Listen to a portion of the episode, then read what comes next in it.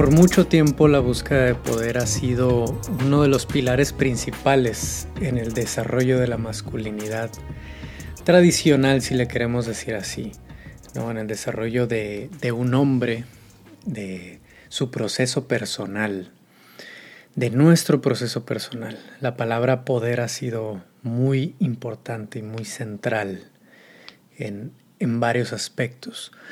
Y una de las cosas que he estado meditando mucho alrededor de esta palabra y de este aspecto es que vemos cómo se puede ver cómo a lo largo de la historia y actualmente la búsqueda errónea, o más bien la búsqueda de un poder con una definición errónea de poder, es lo que ha llevado a tantos hombres a situaciones profundamente corruptibles situaciones donde ellos mismos han terminado corrompidos de alguna manera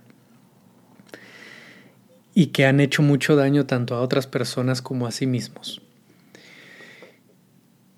Dependiendo de cómo nosotros definamos lo que es verdaderamente poder, va a tener mucho que ver en cómo es que nosotros busquemos desarrollarnos, de qué manera, con qué hábitos, con qué enfoque sobre todo, sobre qué camino y de qué manera nos relacionamos con las personas que nos rodean, de qué manera nos vemos a nosotros mismos, cómo nos juzgamos y cómo nos validamos, cómo nos evaluamos en el proceso que llevamos. Y a lo que me refiero con esta definición errónea o incompleta, inmadura de poder, es esta idea de que el poder viene de afuera que el poder, yo soy más poderoso entre más materia tengo, entre más dinero, entre más poder económico, poder adquisitivo, entre más jerarquía tengo en una organización, en alguna comunidad o algo similar, o entre más seguidores tengo, entre más personas me siguen a mí, entre más personas domino, entre más personas estoy yo encima de, mayor es mi poder. Y ahí es donde se vuelve esto conflictivo y, y altamente corruptible. Porque si mi poder viene de fuera, mi enfoque, si mi idea es obtener más poder, va a ser justamente adquirir más de eso que me vuelve poderoso. Obsesionarme con el dinero, obsesionarme con la posición, definir mi identidad y mi valía, mi poder, a través de qué tanto dinero tengo, si tengo el carro del año, el carro más lujoso o no, cuántas mujeres tengo para compararme con otros hombres y decir soy mejor que ellos y ponerme encima de ellos, cuántos seguidores tengo, cuántos seguidores tengo en Instagram, en Facebook, cuántas personas están de acuerdo con lo que digo, qué posición tengo en la política, en la empresa y demás. Eso se va a volver el objeto de mi obsesión si lo vuelvo aquello que nutre mi propio poder.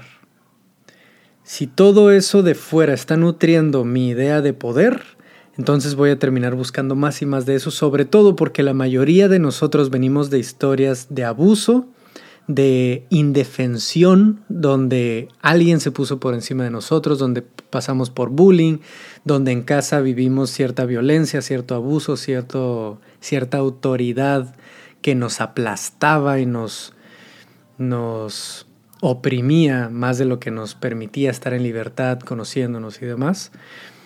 Cuando venimos de historias así es mucho más seguro, es, es, muy probable que en algún momento de nuestra adultez, al probar un poquito de ese poder incompleto que hablamos ahorita, nos empecemos a obsesionar con él, porque entonces empezamos a sentir de cierta manera que esas cadenas que traemos de nuestra historia se sueltan un poco y que podemos jalar ahora nosotros de esas cadenas y encadenar a alguien más. Ese espíritu de venganza, de ahora yo soy el poderoso y ahora soy el que domina, trae mucho alivio para todo aquel que ha venido de una historia de víctima, de una historia de abuso, de una historia en la que nos han hecho menos a nosotros. El ahora estar en el otro lado se vuelve algo muy reconfortante, no sano, pero reconfortante. Y eso para muchos termina siendo la primera opción y la más sencilla de tomar para sentir que de alguna manera me suelto de todas esas cadenas. No estoy sanando, estoy poniéndome por encima de esa herida. No estoy sanando la herida, estoy atacando de alguna manera para no sentirme indefenso de nuevo. Es una forma en la que desde mi sombra estoy adquiriendo ese poder y atacando de regreso y ahora yo soy el que domina. Repitiendo el mismo ciclo, ahora yo ya no soy la víctima, pero esa víctima se queda ahí dentro y es de donde viene ese coraje, ese enojo y esas ganas de dominar al otro y por el que repetimos ese ciclo. No estoy sanando realmente. Entonces se vuelve un poder que es altamente adictivo, altamente corruptible para todo aquel que venga de estas historias y que no haya sanado, no haya atravesado ese proceso en el que suelte ese dolor, en el que sane realmente ese dolor.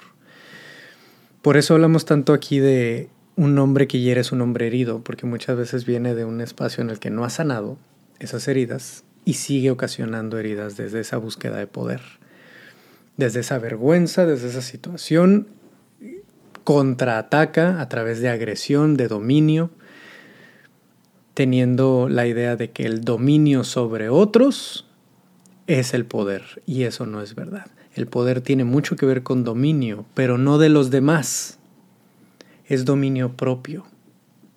Cómo yo me domino mejor a mí mismo en cuanto a mi gestión emocional, mi resiliencia de poder atravesar las situaciones de mi vida, mi poder enfrentarme a las situaciones incómodas, difíciles en mi vida y poder salir triunfante, o al menos poder salir vivo de ello, ya sea que haya salido de la mejor forma o no, lo pude atravesar y me sé capaz de atravesar esas situaciones. Ese es un verdadero poder.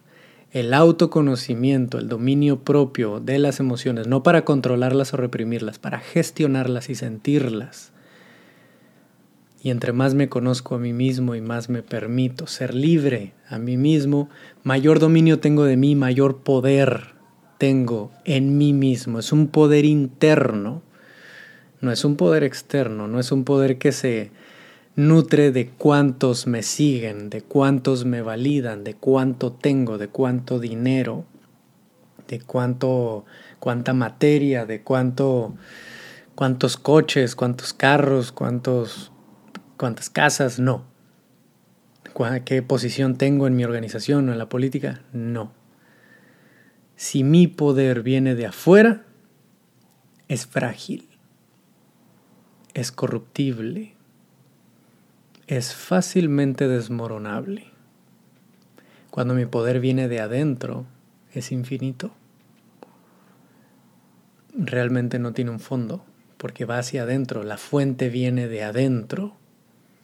Ese es un verdadero poder, es un poder maduro y no es un poder que domina a otros, es un poder que muchas veces se enfoca más en servir a otros, estar para otros, estar en presencia con otros. Ese es un verdadero poder. Y lo vemos cuando vemos algún líder político, algún líder jefe en empresa además que pareciera que nutre su idea de poder a través de hacer menos a los demás o a través de tener más. A fin de cuentas termina siendo su niño interior queriendo dominar a los demás por cómo se ha sentido en la parte de de injusticia, de abandono, de heridas. Es un niño que está buscando sentirse aliviado por todo lo que ha vivido, por todo lo que ha pasado. No es un hombre adulto que está siendo realmente presente en su poder.